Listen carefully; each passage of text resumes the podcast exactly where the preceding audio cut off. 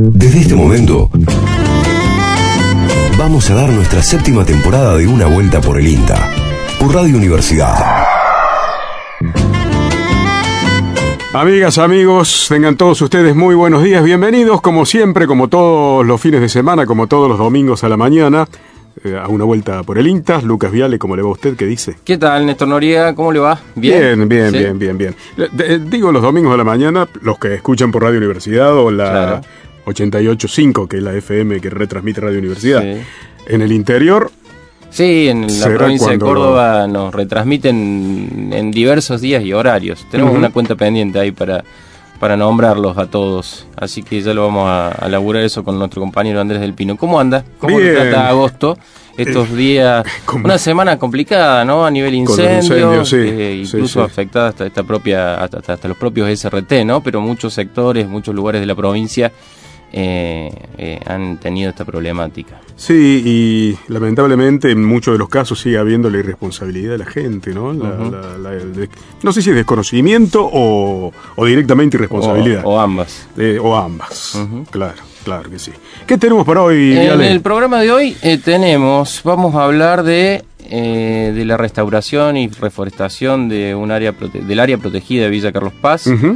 Eh, tenemos las aromáticas, nuestra columna de aromáticas que nos está desarrollando nuestro compañero Daniel Suárez, en este caso el tomillo. Eh, vamos a hablar de calidad de semen crío preservado. Ah, la pelota. Ah, la pelota. ¿eh? ¿Qué más? ¿Qué más tenemos, Néstor? A ver tenemos la ley agroforestal, es algo que va a estar interesante lo que vamos a hablar eh, hoy, también de, la estación forestal de Villa Dolores, vamos a hablar, eh, que allí, bueno, hemos estado, el año pasado, finales del año pasado estuvimos y trajimos muchas cosas que, que salieron acá en este programa, pero eh, hoy lo vamos a abordar también. Y el análisis económico de cultivo de invierno. Sí, Noelia Barberis, compañera de Inta Manfredi, también nos trae esta, esta, esta nota respecto a, desde la economía, digamos, y los cultivos de invierno. Siempre y cuando, como siempre, del tiempo, ¿no? Sí, tenemos un programa largo, o sea, un programa muy cargado y muy diverso, así que si le parece, le recordamos a la audiencia que este es el programa del Instituto Nacional de Tecnología Agropecuaria, del INTA, que lo hacemos los comunicadores del Centro Regional Córdoba. Eh, y que también eh, en este ciclo trabajan en la puesta al aire nuestro compañero Marcelo Mariano, Mariano, no me le cambie el nombre, el nombre al capitán de este barco, eh, Antonio Peralta en la edición, Gabriel Sanjanel en la y Gabriel Estofán en la, en la locución aquí en Una Vuelta por el Insta. Bueno, ¿escuchamos un poco de música? Así es. Una vuelta por la música también en nuestro programa de hoy. Daniela Herrero abre nuestra página musical con una canción del gran Gustavo Cerati, Puente.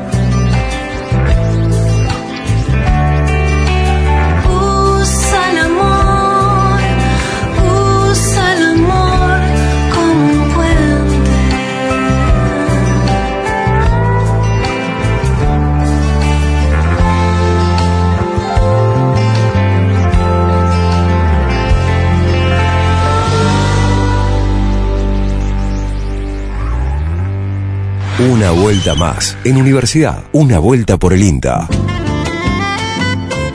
Y abrimos el tema acá, Néstor, ya hemos hablado hace un tiempo y, a lo largo de estos últimos dos años, casi te diría que hemos venido hablando de la ley agroforestal, que hace un tiempo mm, eh, se sancionó y que, eh, bueno, nos preguntábamos en qué estado estaba la situación de la aplicación de la ley y cómo viene trabajando INTA en este sentido. Y lo entrevistamos a Francisco Marraro, eh, de INTA Manfredi, que viene trabajando eh, con una serie de ensayos y con una serie de, ejes para facilitar, digamos, el acceso de, árboles y de cultivos que puedan dar respuesta a lo que la ley establece, ¿no? Así que lo escuchamos un poco a Francisco Marraro, eh, que va a contar un poquito en esta nota en qué estado está la aplicación de la ley, eh, cómo viene trabajando INTA también en este sentido. Bueno, Lucas, acá, aquí estamos desde INTA Manfredi, un poco trabajando siempre de la mano con la gente de la Secretaría de Agricultura de la provincia de Córdoba en, llevar adelante la, el establecimiento de una masa forestal la provincia de Córdoba que lleve al 2% de bosque en toda nuestra provincia. Esto es lo que establece la ley que se ha aprobado recientemente en nuestra provincia y desde INTA en el acompañamiento que estamos haciendo a esta ley, una de nuestras grandes tareas es una red de ensayos y, y ensayos de especies nativas como especies exóticas para ver cuál es la especie que mejor se adapta a nuestra provincia para evitar de esta forma que los productores tengan que salir a probar ellos cuál es la especie o, qué planta poner. Por ahí la gente se pregunta sobre qué, piensan en pinos o, o eucalipto. Nosotros estamos ensayando básicamente sauces, álamos, algarrobos, algunos ensayos de especies nativas que tienden a la restauración del ecosistema natural todo pensando en que los, aquellos productores quieren cumplir con el 2% que exige la ley y deben iniciar las forestaciones este año. En, e, ese marco, en que eh, durante este año, durante el 2020, a muchos productores les ha llegado un correo electrónico en el cual los invita a presentar los planes forestales. Para presentar el plan forestal, el productor tiene que empezar a elegir qué especie plantar y qué densidad de plantación, qué marco de plantación para poder cumplir con, los requerimientos de la ley. Desde INTA hemos acompañado a muchísimos productores en, las consultas. sé que la gente del vivero de, de INTA Villa Dolores tiene en este momento una serie de plantas disponibles para, para que justamente se puedan ir plantando los planes forestales que, que cada productor vaya haciendo en su campo. En, en ese sentido, nosotros hemos visto muy buenos resultados con sauces, con álamos y, con y en aquellas especies nativas siempre hemos tenido muy buen, muy buen prendimiento inicial. Lo único de las especies nativas son un poco más lentas que el que sauce y el, álamo producir madera. Desde ese punto de vista, entonces tenemos como, como dos panoramas que se nos abren hoy. Uno es pensar si voy a hacer una forestación con especies nativas o una forestación con especies exóticas de rápido crecimiento en las cuestiones ambientales uno tiene que tener en cuenta esa línea del suelo, escorrentías, dónde está ubicado el, campo y dónde voy a hacer la forestación para poder elegir la especie adecuada para, para mi sitio, ¿no? Un poco en, ese, en ese punto estamos hoy acompañando a los productores con sus consultas, ayudarlos a tomar esas decisiones. Y después luego, bueno, conseguir efectivamente el plantín de calidad, el plantín sano, que sea aquel que el productor pueda poner en su campo y no, y no, no haga sapo, como se dice por ahí en, en el campo, digamos, garantizar la, la producción de cada uno. En, en, ese sentido, eso es lo que estamos haciendo desde INTA, tanto desde, desde INTA Manfredi, desde las distintas agencias. Pensemos que cuando iniciamos la red de ensayos éramos poquitos y bueno, de a poco fueron sumándose distintas, distintas agencias, distintas localidades. Hoy, hoy son 14 los, sitios de ensayo que tenemos en la provincia de Córdoba y participan ocho agencias de, extensión y las dos experimentales. trabajando todos en conjunto buscando justamente estos resultados para darle al productor una mejor respuesta en este, en este nuevo desafío que tiene la, provincia de Córdoba, que es cubrir el 2% de su superficie agrícola con árboles. Bueno, espero que esto sea de utilidad para, para más de uno y desde INTA siempre estaremos a, disposición de los productores para dar una mano y asesorar. Así escuchamos a Francisco Marraro de INTA Manfredi que nos contaba un poco, nos da una radiografía de lo que está pasando en relación a, lo que viene trabajando INTA, en relación a la ley agroforestal y esta, eh, esta ley que implica que haya un 2% de la población, de la superficie agrícola de Córdoba eh, con plantaciones, ¿no? Uno también eh, apela a que eso también sea mayor, ¿no? Más allá de lo que diga la ley, ¿no? Claro, Acá también hay un lindo tema de fondo que es, ¿no? Eh, empezar a, preguntarse las cosas o lo que uno está haciendo, no solamente por fuera de la ley, sino por dentro de la ley, digamos, para cumplir la ley, sino qué servicios ecosistémicos implica, qué otras cosas uno está aportando al ambiente, ¿no? Para que esto sea más sustentable. Pero también Francisco decía eh, que el vivero forestal de, del vivero mm, de la forestal de Inta Villa Dolores tenía disponibilidad de plantas. Eh, allí existe una línea de trabajo y muchas otras pero mm, estamos en contacto con Marcela Ledesma, quien es ingeniera agrónoma que trabaja allí en, el, en, la estación eh, en la estación forestal de, del INTA Villa Dolores. Así que la saludamos a Marcela. ¿Qué tal? Buenos días, Marcela, ¿cómo estás? Hola, buen día, Lucas, Néstor y todos los oyentes. Muy bien. Bueno, bueno. No sé si escuchabas un poco lo que decía Francisco. Eh, eh, a partir de, de, ese contexto, por ahí pensábamos en charlar un poco qué hacen en relación ahí eh, eh, al tema en el vivero forestal, en donde hay una gran cantidad de producción de árboles nativos, también de este tipo de, árboles que no son nativos, pero sirven para cortinas forestales, sirven para el arbolado público. Bueno, ¿qué es lo que están haciendo, Marcela, en relación a esto? Claro, digamos, en, en la estación forestal de INTA, como vos decís, hay un vivero forestal que tiene muchos años, porque se creó en el año 1948 con la ley de la defensa forestal, la primera ley ambiental en Argentina. Eh, nosotros, digamos, eh, le hemos dado un cariz particular, que es la producción masiva de plantas nativas. Eh, intentamos producir los árboles, los arbustos, algunas de las herbáceas, las enredaderas que el bosque nativo tiene, inicialmente en un proceso de valorización del bosque, ¿no? como vos decías, nosotros estamos especializados en la temática de bosque nativo y nos parecía que el vivero también tenía que enfocar hacia esa valorización. Además de que producimos las plantas nativas de Córdoba, en el vivero producimos plantas nativas de Argentina. Y también producimos plantas que no son nativas ni de Argentina ni de Córdoba y que son las que llamamos exóticas o introducidas, que en general son de las latitudes del hemisferio norte, y que este, hace mucho que están introducidas en nuestro país y que cumplen algunas funciones ecosistémicas válidas, por lo cual las seguimos reproduciendo.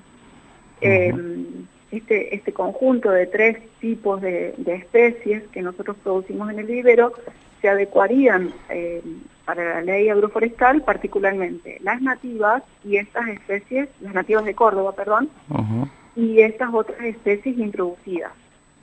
Eh, las nativas de Córdoba, en lo que se refiere a la parte, eh, al componente forestal, es decir, a los árboles, dentro de esos, los algarrobos, eh, los talas, los mistoles, los sañares, los espinillos, las tuscas, los tintitacos, los molles, podrían ir tanto en planteos de restauración de bosque degradado, ya sea el bosque serrano o el bosque de la llanura, como en planteos este, deforestación en macizo o en cortinas en las, en las áreas agrícolas que no son de bosque nativo. Eh, para eso por ahí tenemos que pensar que nuestra provincia de Córdoba está desde hace unos años en una situación de emergencia ambiental respecto de su superficie de bosque nativo, ¿no es cierto? Sabemos que se ha perdido la mayor proporción del territorio, entonces por ahí también ir identificando que las distintas especies nativas pueden ser más adecuadas para unos ambientes y no para otros, o sea, reconocer que hay una génesis, que tenemos distintas formaciones de bosque nativo, o sea, la principal zona eh, hoy agrícola, que es el centro este de, la provincia, en su momento tuvo como formación el espinal, y ahí había algunas especies, como los algarrobos, los talas, eh, los chañares, básicamente. Y después tenemos otras formaciones como son la, el bosque chaqueño serrano, el bosque chaqueño árido, el ceniario, donde tenemos otras especies. Entonces, de acuerdo a dónde esté ubicado el predio que se tiene que forestar o reforestar, podríamos ir eligiendo qué especies nativas son las más válidas. Eh, y luego, sí. No, no, te estaba escuchando, te iba a preguntar por, por, eh, eh, por, los árboles que, que tienen ahora en, en, en, alguna medida con todo este contexto mm, de cuarentena, de aislamiento social, ustedes tienen en alguna eh, una planificación sobre la producción que, que se, ha, se ha complejizado, ¿no? La comercialización de eso. Sí, sí, seguro, se nos ha complejizado todo el trabajo como, como a todos. Eh, estas especies que te decía no nativas, las introducidas, son este, las que tienen muy marcada la, estacionalidad de pérdida de las hojas eh, y por lo tanto las producimos nosotros eh, en cultivo a campo y las arrancamos lo que se llama raíz desnuda, que, o sea, son plantas sin, sin hojas porque las han perdido en el otoño y con las raíces descubiertas. Y el momento para plantarlos es este porque muy pronto van a comenzar a brotar, o sea, en septiembre ya van a empezar a brotar, eh, más que nada con estos calores que estamos teniendo. Entonces, esas especies que por ahí para nombrarlas serían los álamos, este, los robles, se adecuarían perfectamente al plan agroforestal, por ejemplo, en zonas eh, agrícolas, en la forma de macizos o en las formas de cortinas. Este, también, por ejemplo, los frenos o los arces que se adecúan para el arbolado público, son especies que dan mucho follaje, fresco y de alguna manera eh, sirven para los ecosistemas urbanos. Y después, bueno, producimos otras especies que más bien son para cercos, vistosos, con flores, para algunas funciones de polinización, donde entran por ahí los crespones o los hijos.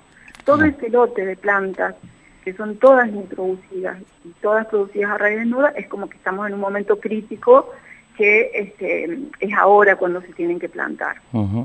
Claro, durante el mes de agosto, entonces se venden durante todo el mes de agosto estas, estos árboles de raíz desnuda que mencionaba recién Marcela.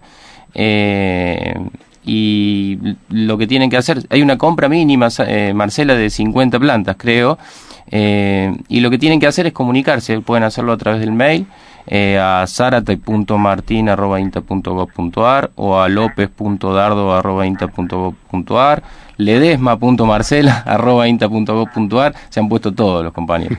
Este carranza.carlos.inta.gov.ar y, y la dirección, el retiro es allí en Villa Dolores, ¿verdad? Claro, estamos haciendo, digamos, esta atención por trabajo remoto, online, porque, bueno, el vivero está cerrado todavía. Eh, y vamos a coordinar con, con, los interesados la entrega, el momento en que se realizaría la entrega de, la, de las plantas, cumpliendo con todos los protocolos, ¿no es cierto?, por el COVID. Así que sí, la forma de comunicarse con nosotros es por mail, no están funcionando los teléfonos, digamos, fijos de, de la delegación, entonces por mail. Y bueno, a partir de ahí nos activaríamos todo un mecanismo para que quienes están interesados en comprar los árboles puedan hacerlo. Claro. Claro, claro. Eh, Marcela, eh, recién cuando charlábamos, eh, justo estábamos, estaba leyendo una, una, un artículo que escribiste vos justamente sobre que la, los 100 años de la Estación Forestal de Villa Dolores, ¿no? Y lo revisé un poco y, y, realmente es impresionante cómo ha ido cambiando los paradigmas productivos, las cosas que se han hecho en ese lugar. Contanos un poco brevemente eh, en relación a las líneas generales, ya desarrollaste un poco lo que laburan a nivel bosque nativo, pero un poco lo que están haciendo ahora este, y lo que se ha hecho en la estación forestal, que por ahí son dos preguntas medias largas, por ahí empecemos por lo que se está haciendo ahora o complementa lo que, lo que mencionabas. Claro, bueno, sí, nosotros somos una estación forestal de INTA que como el nombre lo dice, hace eje en eh, la temática forestal este, la, nuestra percepción de los forestales desde un criterio bastante amplio porque intentamos considerar todas las dimensiones del bosque nativo, eh, o sea, la dimensión ecológica ambiental, pero también la dimensión económico-social vinculada con ese bosque nativo.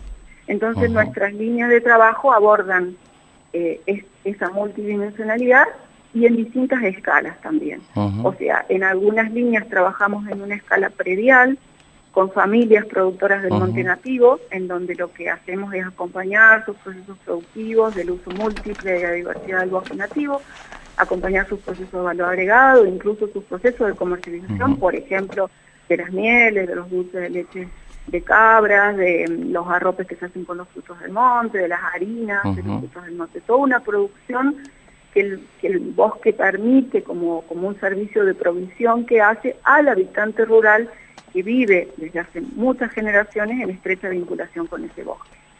Pero trascendiendo esa escala de lo predial, también trabajamos entendiendo bueno, cuáles son los impactos que los cambios en el uso del suelo este, están produciendo sobre eh, las variables ambientales del territorio y sobre estas variables socioeconómicas. Por ejemplo, cuando avanza la frontera agrícola o avanza la frontera ganadera o avanza la frontera urbana, ¿no? Sobre las tierras. Pensemos que Córdoba este, sufre mucho esa, esa particularidad que el bosque nativo no solo eh, eh, es, modificado para producción agrícola ganadera como otras zonas eh, del país o, de, o del resto de la provincia, sino aquí hay una fuerte presión por lo turístico urbanístico sobre el bosque serrano que de por sí es muy frágil, es muy particular y bueno, por ejemplo, agrava una problemática que ya la estamos viviendo en estos días, que es la de los incendios forestales. Entonces, bueno, nos interesa entender esas dinámicas en la escala de paisaje y también contribuir para las políticas de prevención. Sí, recién con Néstor eh, charlábamos y nos acordamos de la experiencia que tienen del consorcio Chanca, Chanca eh, no sé si me falla la memoria, Néstor, consorcio Chancaní, era como era Marcela el proyecto ese que tenían respecto a los incendios que, que alguna vez, no sé si lo charlamos con vos o con Carlos a esto. Perdimos a Marcela. Bueno, este, estábamos eh, eh, charlando y conversando con Marcela Ledesma, ella es ingeniera agrónoma de Linta Villa Dolores, trabaja en la estación forestal. Y nos parecía interesante la, la, llamada, digamos, y, dar a conocer también que están disponibles esas plantas, que con todo este contexto, digamos, no se ha dificultado la venta y bueno, y aprovechar también para que nos cuente un poco las líneas de trabajo que tienen ahí en el vivero y en la estación forestal en particular. Ya la, la, la, Marcela nos estuvo contando un poco la un poco cuál es la situación. Recordemos, Néstor, que ahí en Tras la Sierra estuvieron o están con distintas dificultades para la movilidad y hay algunos distintos brontes. Es una población que está este, muy pegada, ¿no? Hay como muchos pueblos ahí. Y ahí hay un corredor este, que ha dificultado toda esta logística. Eh, no sé si ahora Marcela nos escucha. Sí. Ahí estamos. Eh, no, bueno, Marcela, eh, ya era más o menos para cerrar. Estaba muy interesante lo que lo que vos contabas respecto a, a, las distintas líneas de trabajo. Hay una que a mí me gusta mucho y que es la que tenés vos en relación a la comercialización también. Sí, sí. Sí, seguro. Eh, bueno, sí, son para nosotros este, son todas líneas muy interesantes. Eh, te decía recién esta de, bueno, de, mirar en esa escala territorial, también contribuir al ordenamiento territorial de, acuerdo a lo que establece la ley de bosques. Otros compañeros hacen estudios ecológicos, tanto en escala de paisaje como en escala predial, este, de ver los servicios ecosistémicos que están en juego, de cómo contribuir a la restauración. En general, decía que tratamos de tener una mirada lo más amplia posible, digamos, de, la temática de nuestros bosques. Bueno, bueno, Marcela, te vamos a estar seguramente, eh, o los vamos a estar eh, contactando para hacer algunas cositas para el radio. De hecho, ya lo, lo, venimos haciendo y, se vienen pensando algunas ideas allí sobre sobre lo sobre apoyada, digamos, en la línea, en las, todas las líneas de trabajo que tienen allí, que, que son muy que son muy interesantes. Tengo un mal recuerdo, lo, lo único de la última vez que fui, Marcela. ¿eh? Me se me rompió la cámara. Este, Noriega, se me rompió la cámara cuando fui la última vez. No, no sé si fue en noviembre, estaba lindo el clima y tengo la imagen de una cámara eh, caerse del trípode. ¿Se acuerda del famoso trípode ese que se le aflojaba la pata? Bueno, traicionero trípode. pero no, no, no, es una broma, es una broma, es una broma. es una broma solamente este, también me acordaba de eso hoy cuando veníamos acá para el radio. Bueno, Marcela, un gustazo. Muchas gracias por, por, la, por el tiempo y la entrevista. Muchísimas gracias a ustedes y seguimos comunicados. Así escuchábamos a Marcela Ledesma de INTA Villo Dolores que nos contaba acerca de las líneas de trabajo de la estación forestal del INTA Villa Dolores. Escuchamos un poco de música y seguimos con una vuelta por el INTA. Un poquito de música internacional suena también en este domingo por la mañana. Simply Red, la agrupación formada en Manchester, una ciudad portuaria de Inglaterra, famosa además por sus talentos musicales. Llega a esta banda con Stars, Estrellas.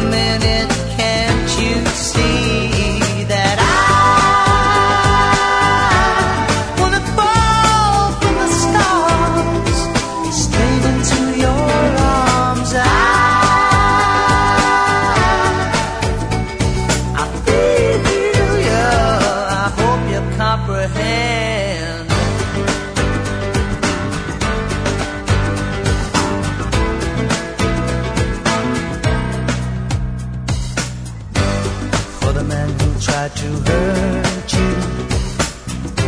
He's explaining the way I'm feeling for all the jealousy I caused you. States the reason why I'm trying to hide. As for all the things you taught me, it sends my future into clearer dimensions.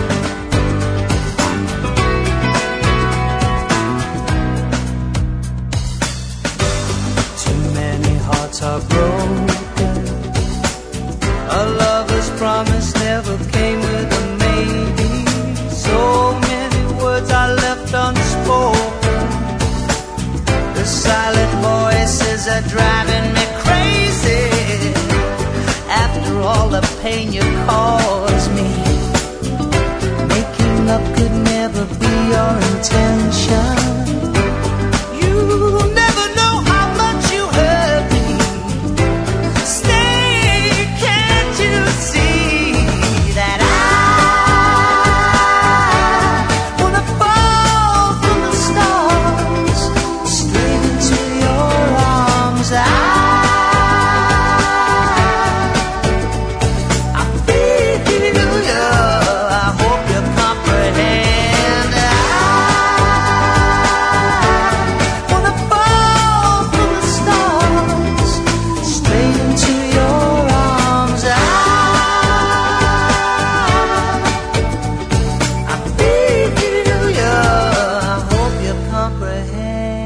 Estamos escuchando Una Vuelta por el INTA. Seguimos en Una Vuelta por el INTA.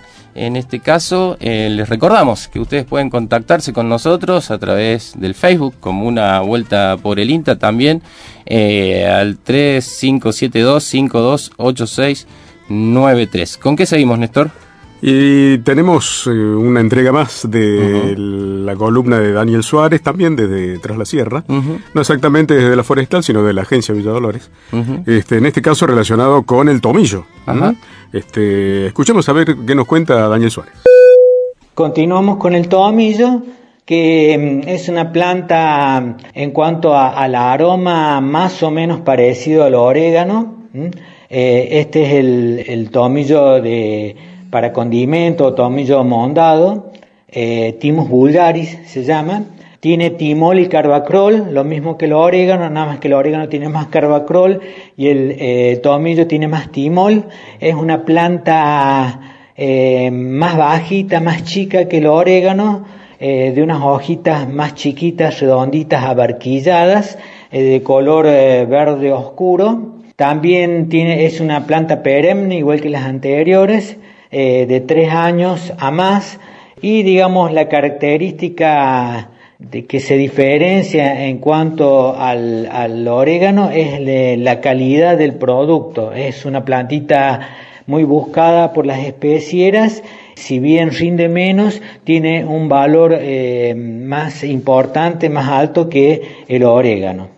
Eh, también se hace de la misma forma y en la misma época que los oréganos, es decir, por división de matas, y nosotros eh, proponemos ahora la eh, por estacas, de la misma manera y en la misma época que en el orégano, eh, los cortes no se realizan por la floración, sino por el volumen de la planta. Es decir, cuando la planta vemos que ha alcanzado su máximo tamaño, ya no sigue creciendo y comienzan las hojitas de abajo a ponerse amarillas o eh, empiezan a cambiar de color, se ponen amarillas, después más marroncitas y se caen. Antes de que pase esto sería el momento óptimo de corte para, digamos, almacenar durante todo el año o si no, en la huerta también podemos eh, ir pellizcando a lo largo del año para utilizarla como condimento.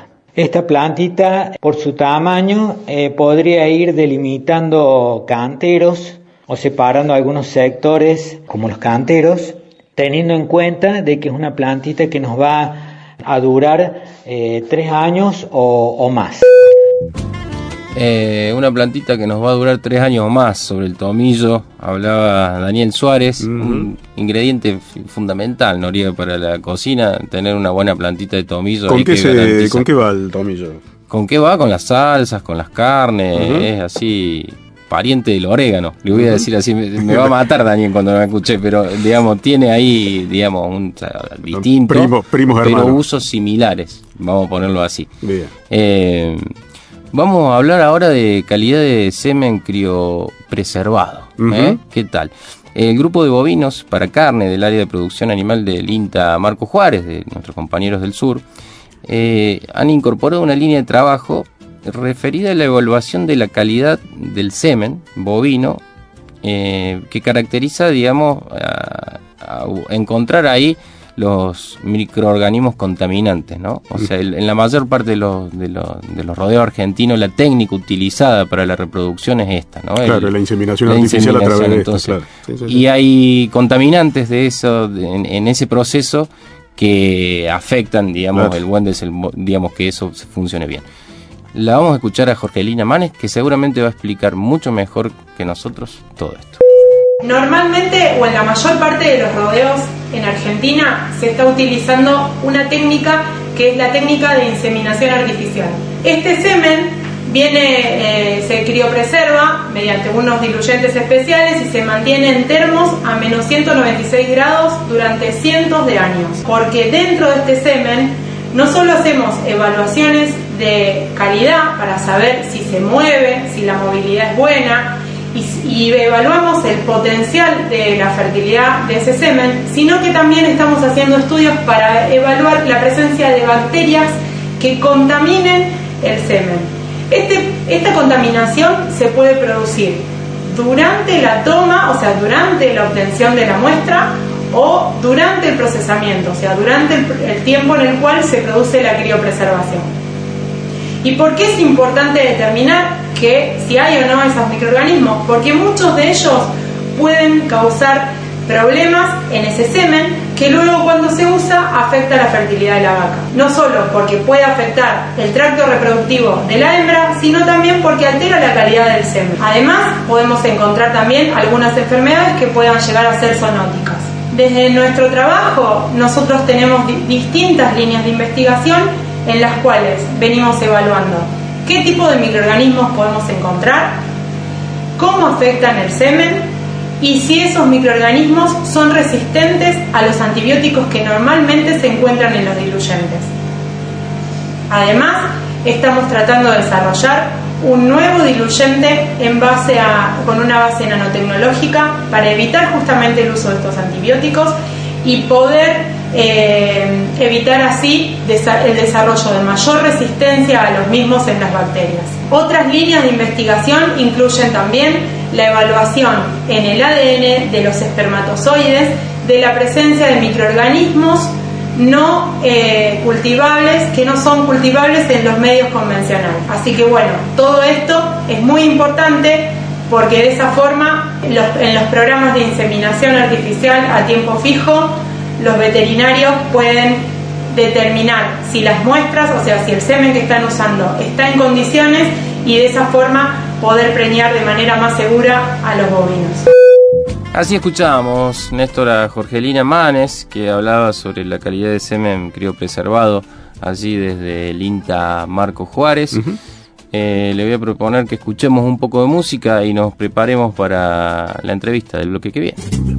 Rosario Flores, heredera de una dinastía de grandes músicos, también dice presente hoy en nuestro programa. Aires de España en la interpretación, pero con un tema que le pertenece a un dominicano, a Juan Luis Guerra.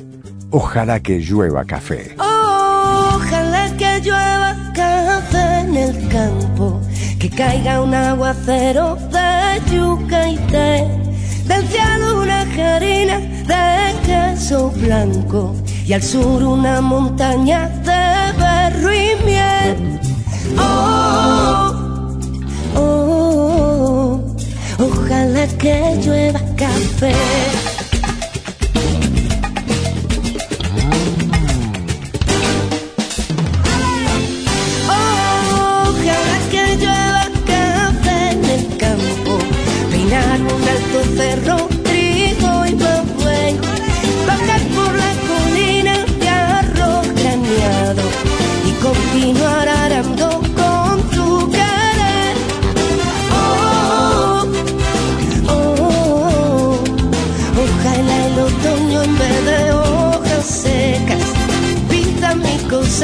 Pitiza alegre.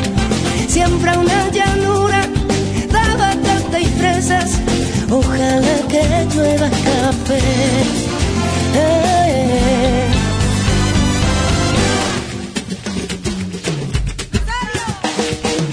que en este mundo no se sufra tanto.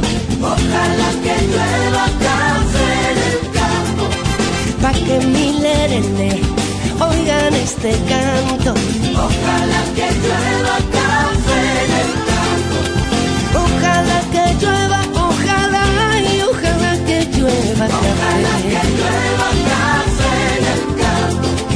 Pa' que todos los niños canten en el campo ojalá que llueva café.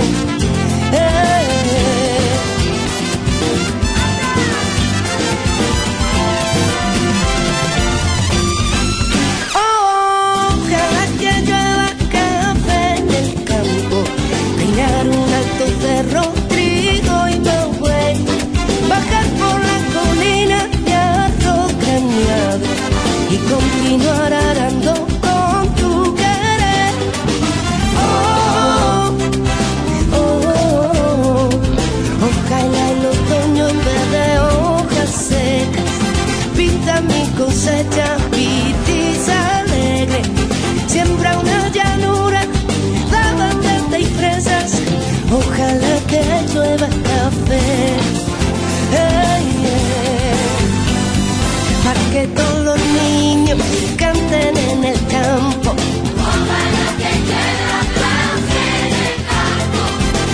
que mi lerele oigan este canto.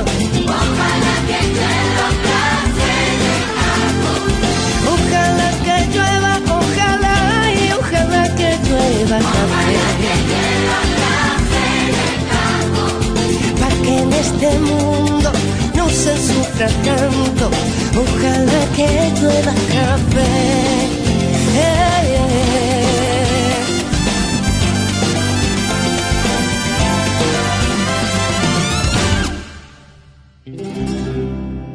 Una vuelta por el INTA. Una vuelta por el INTA. Séptima temporada. Con las manos en la tierra. Bien, y continuamos ya en la recta final de una vuelta por el INTA del día de hoy.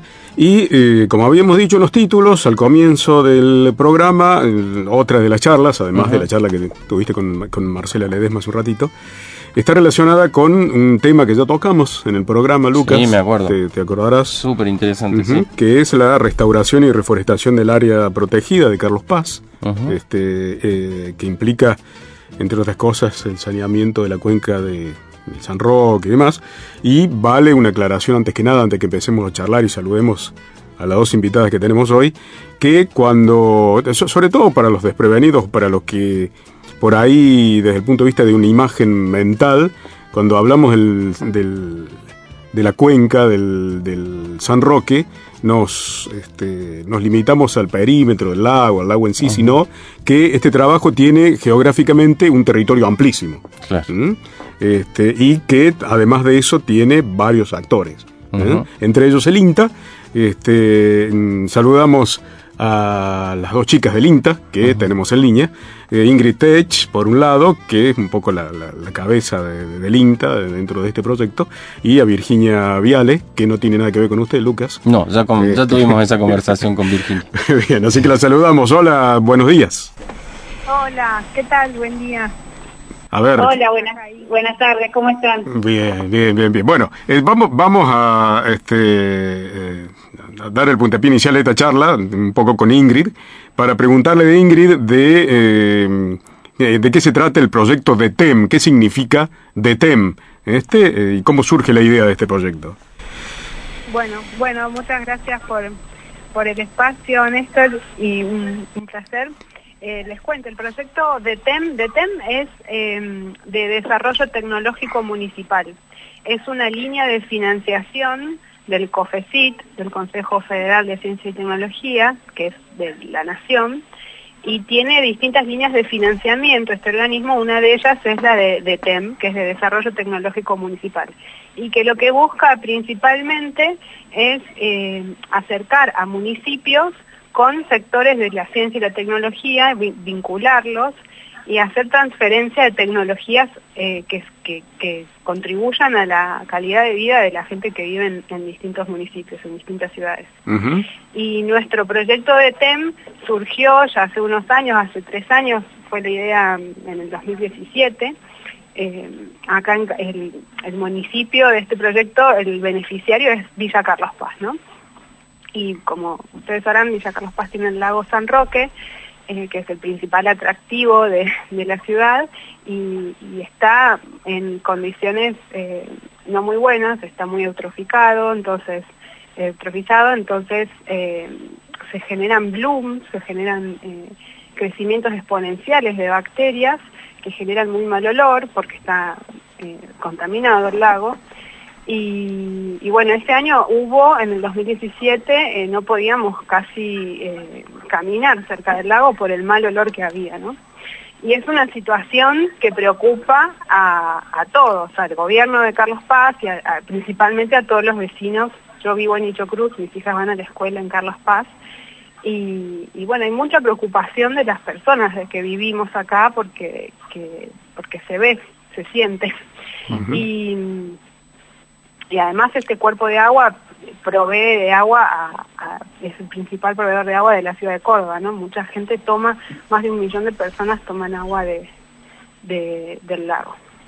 Eh, Ingrid, entonces, Ingrid, antes, bueno, antes que aprovecha- antes que continúes, disculpame que te interrumpa, este, recién dijiste entroficados. Sí, yo me quedé acá. En este programa, Ingrid, acá nos damos el lujo de preguntar. Nosotros no sabemos nada, Ingrid, ¿me entendés? Ah, bueno, Entonces, tampoco, ¿eh? te, No sé te qué- vamos a taclear rápidamente cuando usé, tro- metiste troficado y eh, tro- entroficado y, un, y otro término que Sí, yo sí, no sí, llegué sí. a notarlo para preguntarlo. ¿Por qué no explicás y le explicás a la gente de manera, de, de- de manera especial qué es lo que significa esto? Sí, el- es que el, el agua eh, tiene mucha materia orgánica, eh, es decir, tiene, por ejemplo, muchos aportes de líquidos cloacales maltratados o sin tratar. eh, Claro. y eh, to- todos esos nutrientes a las algas le vienen súper bien y, se reproducen muy rápidamente. Eso es lo que conocemos como blooms, ¿no? Como ah, el que bloom golpe, la sal, bueno, nosotros ahora estamos viendo también este un bloom digamos, de, virus en este momento. O sea, estos organismos se reproducen muy rápidamente, son son bacterias, ¿no? No son virus, pero se reproducen muy rápido y, se mueren y liberan un montón de sustancias que después nosotros las olemos, por ejemplo, y que incluso las cianobacterias, que son un grupo de bacterias en particular, eh, tienen toxinas que son bastante peligrosas para la salud humana. y, entonces, bueno, cuando un lago está en estas condiciones que tiene mucha materia orgánica, se llama que está eutrofizado, el proceso de eutrofización. Y eso genera este problema con las bacterias, y en particular en, este, en San Roque con las cianobacterias, y es, es un problema, digamos, en, muchos aspectos, como vos decías, ¿no? Toca un montón de... Sí, Ingrid, y bueno, eh, de manera particular el proyecto tiene eh, objetivos este, y ejes principales, pero no tiene un solo objetivo, tienen, tienen varios, ¿no? No, sí, tienen eh, objetivos en distintas dimensiones, ¿no? la, la, línea de la convocatoria de los proyectos de TEM en sí, básicamente el objetivo es transferir tecnología al municipio. Entonces nuestro proyecto tiene un objetivo tecnológico, pero también tiene objetivos socioeconómicos y de transferencia. Y, bueno, el problema principal cuando, como vos comentabas, el, cuando uno piensa en el lago, piensa en el cuerpo de agua. Pero el, lago, el agua, el suelo, el aire y las plantas son todo parte de un ecosistema y nosotros ubicamos nuestro proyecto en la cuenca del San Roque, que incluye no solamente el lago, sino todo el territorio, digamos, todo, todo el agua que llega, los aportes de las cuencas de distintos ríos, entre el San Antonio, el Cosquín, eh, los chorrillos, distintos ríos que aportan agua al lago, toda esa área está incluida en la cuenca del lago San Roque. Claro. Y, y entonces nosotros ah, no, no, no, no trabajamos en calidad de agua en, en nuestro grupo en particular de trabajo en INTA, sino que nos dedicamos al área de, de ecología y genética de especies forestales nativas, ¿no? Esa es un poco nuestra línea de trabajo. Entonces, eh, nuestro proyecto, eh, la idea, digamos, es la transferencia de tecnologías relacionadas a la producción de, árboles nativos y plantas nativas, a su implantación en el terreno, eh, de tener en cuenta la diversidad genética, la capacidad genética de estos de estas plantas y un poco apunta desde ese lado, desde los servicios que provee la vegetación, para, como por ejemplo reguladora del ciclo hidrológico, apuntar desde ese lado al saneamiento de la cuenca del lago y, aportar ese granito de arena desde ese lado, ¿no? Desde la mirada de la vegetación. Y ahí entra a jugar este a la persona que tenemos en la otra línea, a Virginia Viale, que, eh, entre otras cosas, si bien hace poco que está participando en el proyecto, eh, han hecho la recolección de, semillas de especies forestales de la zona. ¿Es, es así, Vicky? Exactamente, exactamente. La verdad que fue un, privilegio poder sumarme a, a un proyecto de estas características donde uno de los principales énfasis que se hace es en, los aspectos metodológicos participativos. Y la verdad que el, privilegio de poder sumarme a, a muchos colegas de, distintas disciplinas, de otras instituciones, organizaciones sociales y vecinos que también ya se encuentran trabajando en el, en el territorio en relación a, esta área protegida, la verdad que, que fue una experiencia hermosa. Eh, tal como decía, yo me sumé en el proyecto recientemente, particularmente para acompañar en lo que fue la, la colecta de semillas.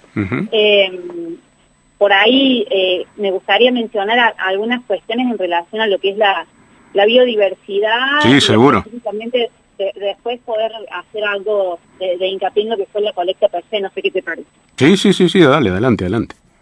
Eh, bueno, básicamente cuando hablamos de, biodiversidad y, como mencionaba Ingrid anteriormente, es entender eh, los ecosistemas y los procesos eh, ecosistémicos como un todo, eh, cuando hablamos de biodiversidad es un componente fundamental de nuestros ecosistemas como proveedora de, bienes y servicios, ¿no?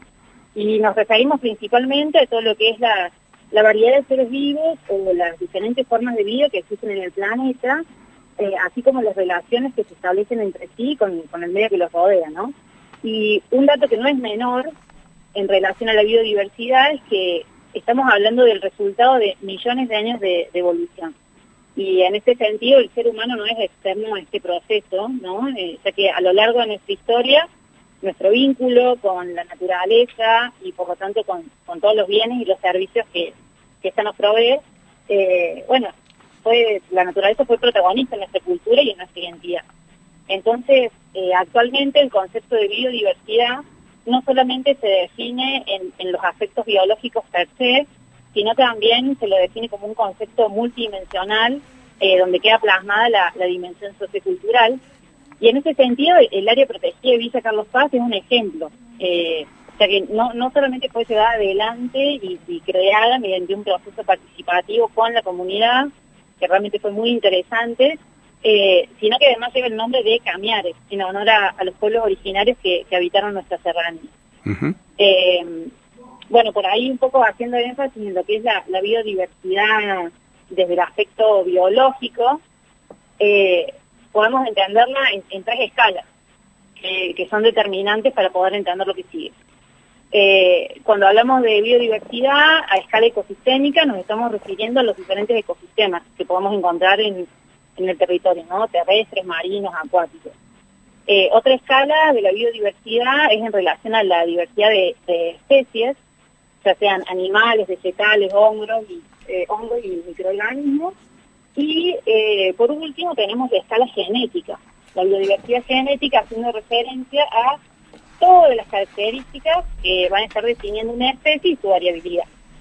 Y en este caso puntual, que vamos a estar hablando de restauración eh, en bosque nativo, cuando hablamos de biodiversidad genética, acá la protagonista es la semilla, ¿no? Porque la, semilla va a ser el, material donde van a estar condensados eh, todo el potencial y la, posibilidad de, adaptarse a nuevas condiciones y, escenarios, más en, condiciones de, cambio climático como que estamos. Em, bueno, eh, Vicky, mira, eh, eh, lamentablemente nos queda poco tiempo y tenemos que ir directamente a la, recolección de semillas este, y de manera sintética. ¿Por qué no le contás a la gente dónde se hizo esta recolección, en qué zonas y de qué especies? Ah, buenísimo. Bueno, puntualmente en la, en la, en el área protegida la cosecha la realizamos en tres zonas, ¿sí? En lo que actualmente se conoce como eh, donde, donde funcionaba la, cantera, es una zona eh, abandonada, digamos.